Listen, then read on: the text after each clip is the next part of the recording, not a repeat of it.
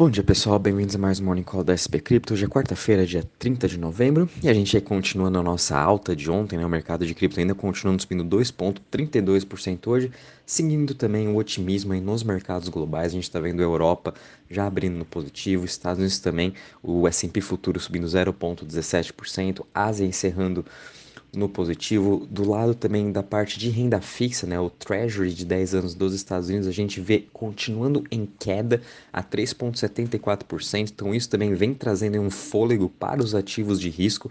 Lembrando que o Treasury de 10 anos chegou a bater quase 4,20% e desde então ele continua em queda, né, podendo assim ser esse 4,20% é, a sua máxima. Né? A gente está vendo aí é, a, o mercado de bonds, né, de treasury, já indicando uma possível reversão dos juros aí nos Estados Unidos e, e possivelmente uma possível pausa, né, da, do, dos Estados Unidos de estar elevando os juros. Lembrando que sempre o bond market, né, o mercado de bonds, ele sempre vai reagir primeiro antes de tudo. Foi assim que aconteceu com o, a parte de juros, né, o mercado de treasury subiu muito antes do que todo mundo, para depois o Fed estar tá subindo, para depois as ações também começarem a cair. Né? E agora está sendo totalmente o oposto. A gente está vendo aí uma queda agora desses juros e com isso a gente está vendo todos os ativos de risco também subindo e com isso a gente também está vendo dólar em queda, caindo de 0,25%, ajudando mais ainda a impulsionar todos os ativos globais. Né? Já vendo agora um pouco para a cripto, a gente está vendo o Bitcoin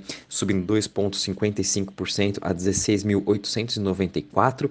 Ethereum também tendo uma ótima alta, subindo aí 5,20% a 1.274. Ethereum já vem falando há muito tempo de que provavelmente a gente vai. O Ethereum, né? Ele vai liderar esse próximo bull market. Sua narrativa está muito forte, ele já está deflacionário, ele já virou aí um ativo que está é, fazendo uh, fluxo de caixa positivo. Então a narrativa do Ethereum está muito forte quando a gente compara a do Bitcoin. O Bitcoin ainda tem algumas, alguns pontos aí que precisam ser trabalhados, principalmente a questão dos mineradores, né, que está tendo uma crise nessa, nessa, nesse setor. Isso está atrapalhando sim um pouco a sua performance. A gente também está vendo o BNB caindo hoje 0,83% a 300 dólares, Ripple subindo 2,95% a 0,40%, Dogecoin subindo 3,19% a 0,10%, Cardano subindo 1% a 0,31% e Polygon subindo 3,58% a 0,87%.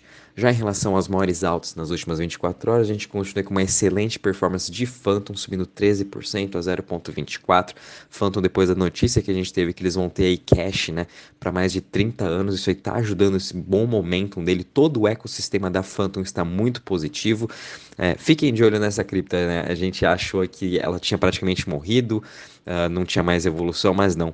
Como eu já assim vinha falando, né? Phantom, infelizmente, teve seus problemas aí no começo do ano, porém agora acho que está voltando aí a entrar na, no mercado, a entrar na, a, a, bater de frente, né, com as outras Layer Ones. A gente também está vendo GMX, uma das principais decks aí da Arbitrum, subindo também 9% a 45 dólares. Fiquem de olho em GMX porque tem uma proposta sim para ela migrar também para a rede da Polygon, só que antes dela fazer essa migração, tem que ter alguns ajustes uh, fundamentais dentro da GMX na sua questão de tokenomics, questão de liquidez, questão também de oracles, para daí sim ele conseguir migrar para a Polygon. Mas fiquem de olho, porque com certeza em 2023 a GMX vai estar na rede da Polygon também. A gente também está vendo em Uniswap subindo 5,89% a 5,82%. Já em relação às maiores quedas das últimas 24 horas, a gente está vendo aí Radix caindo 4,75% a 0,03%, Celo também caindo 3,43% a 0,61% e Binary Token caindo 2,25% a 142 dólares. Já quando a gente olha aqui a questão do Crypto Fear Index, a gente está aí com 29 pontos. O sentimento do mercado vem melhorando um pouco desde a semana passada. A gente pôde ver isso também em relação aos preços, né? A gente está vendo aí diversas altas de outras altcoins, né? Phantom é um grande exemplo. As DEX também liderando essas altas, DeFi também. Então a gente está vendo uma recuperação em torno aí das grande maioria das criptos. Isso também comparado aí com os mercados globais, a gente pode ver que todos eles também vêm se recuperando e para fechar ainda esse mês de novembro no positivo, né? A gente está vendo aí, por exemplo, Europa subindo mais de 6% nesse mês, Estados Unidos subindo aí 2 e 3%, a, a Brasil tá, a, infelizmente só Brasil que vai fechar no negativo agora, né, quando a gente compara das bolsas globais, mas até mesmo quando a gente vê Uh, os mercados, né? Infelizmente, cripto foi muito afetado pela queda aí da FTX agora na, nesses últimos dias. A gente vai estar fechando o mês aí com uma queda de 14,22% uh, no geral, né? Mas a gente pode ver que realmente está começando a ter essa recuperação global. E se não fosse pelo colapso da FTX, com certeza a cripto também fecharia aí numa boa alta juntamente com todas as ações globais. Bom, vindo agora um pouquinho para a parte de DeFi né, em Total Value Locked, a gente teve uma excelente novidade aqui da PancakeSwap, que acabou virando a maior DEX por Total Value Locked, superando a Uniswap. Então a estratégia da PancakeSwap de se tornar mais multi-chain, né, hoje ele está na rede da Ethereum e também na rede da Aptos que é a nova Layer 1, está funcionando muito bem. O time vem implementando uh, novidades dentro dessa DEX, né? A maior DEX é da BNB, a, a Binance também tem uh, esse mandato, né, vamos dizer assim, de explorar mais o seu mercado de DeFi, o seu todo o seu ecossistema, está tendo diversos investimentos dentro do seu, uh, dos seus projetos de DeFi, o que isso vem ajudando também a impulsionar mais ainda a PancakeSwap. Então hoje ela senta aí com 3,76 bilhões em total value locked, comparação a Uniswap com 3,53 bi. Esse é o flippening que ninguém aí estava esperando, imagino eu. Né? Então, mas fiquem de olho em PancakeSwap. Eu não estaria comprando a, a, o token Cake, muito porque ela possui ainda fluxo de caixa negativo. Ela possui mais de uh, um milhão de tokens que elas que elas estão dando de incentivo e com isso o protocolo está em déficit nesse caso. Então, eu não compraria ainda Cake por conta disso. Eles precisam mudar muito o Token Economics para assim ele se tornar um protocolo aí uh, positivo, né, que gera fluxo de caixa. Hoje ele não faz isso e Uniswap sim, eles conseguem já gerar esse fluxo de caixa. Já quando a gente analisa a questão de total value locked, a gente teve uma excelente alta aqui do Ethereum, muito disso é por conta dos liquid stakings que a gente está vendo aí, uh, tanto no Lido, Rocket Pool, as pessoas fazendo mais operações de DeFi com o Ethereum, né, a gente já vem, já vem falando disso também há, há um tempinho, então hoje o seu market share, né, ontem subiu aí quase 1%, ontem, hoje, ontem eu comentei até com vocês que estava até em queda por conta da FTX, mas hoje a gente viu esse sentimento melhorando bem rápido ainda, uma Ethereum com 64,52% de market share. Quando a gente analisa aí as top 20 chains, todas elas hoje com uma excelente alta, Phantom fechando aí a semana no positivo com 8,82%. A gente também está vendo aí as Layer 2, Arbitrum, Polygon, Optimus também com uma boa alta, né? A gente está vendo esse sentimento melhorar também agora na questão de DeFi, né? Ainda mais com esse flipping que a gente viu do Cake, achei bem interessante. Bom, pessoal, vindo agora aqui para a parte das notícias, finalmente aí vindo aqui para o Brasil, a gente teve uma notícia bem positiva para alguns, né? Talvez negativa para outros foi que finalmente aí passou a legislação de cripto no Congresso e agora aí está para ser assinada pelo presidente.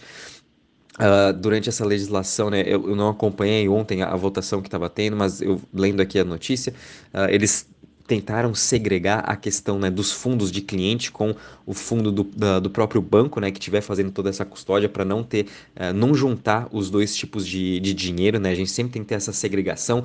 Infelizmente não passou nessa legislação, acho que muito por conta de discussões uh, que precisam ainda ser levadas, né? Então eles preferiram tirar isso de pauta para conseguir sim estar aprovando, né? Depois eu vou analisar com calma como que foram essa, essa aprovação de leis, mas enfim, esse é um grande passo aí para a gente no Brasil. Isso aqui vai ser bom no longo prazo ter, ter ter essa legislação para realmente as empresas saberem como que elas têm que definir cripto, até mesmo nós investidores, né? Como que temos aí, estar vendo a questão de cripto, pode ser usada como pagamentos, enfim, isso, isso vai abrir um leque gigantesco e no longo prazo vai ajudar bastante, ainda mais ainda na nossa adoção de cripto. Lembrando que Brasil é o sétimo país com maior adoção de cripto aí entre os países uh, globais, contando emergentes como os países desenvolvidos. Então isso aqui é um excelente passo para a gente, mostrando também que a gente está se adaptando a essa nova tecnologia e até quando a gente vê Estados Unidos e Europa, o Brasil está muito mais avançado do que eles. Bom, a próxima notícia aqui achei bem interessante, que é a FTSE Russell, né, uma das principais empresas que criam índices globais. Eles vão estar introduzindo oito novos índices digitais agora uh, até o final de 2023, vindo de large large caps como micro caps, né? Então esses índices aí vão ser, por exemplo, as top 10 criptos, né? Por market cap vai ter seu índice, é, o índice de DeFi, índice de, de Layer 1, índice de Layer 2, enfim. Isso vai ajudar também aos investidores, aos gestores de fundo a saberem como estar fazendo aí o seu rebalanceamento, os seus tipos de investimento. Esses índices ajudam bastante uh, os gestores, os fundos de investimento, né? A como estar também comparando o seu benchmark. Então isso também vai trazer mais clareza aí para os investidores institucionais. Isso aqui é muito positivo também. Vindo um pouquinho para a parte de NFT, né? Conforme falei, a gente está tendo o Art Basel em Miami e ontem teve aí uma um lançamento da Tesos, né? Eles tiveram um mint de mais de 2.500 NFTs para as pessoas, em que eles estavam utilizando a uh, inteligência artificial e generative uh, NFT. Então as pessoas uh, mentavam seu NFT, na hora já mostrava assim na, na tela para estar tá exposto, né? Para toda a, a conferência. E eles já estão utilizando essa questão de AI, a questão de generative NFT, que é uma grande narrativa aí para os próximos anos. Então fiquem de olho também nisso, achei bem interessante. E cada vez mais a gente vai estar tá vendo essa revolução das NFTs, juntando AI junto com NFT, AI e games também.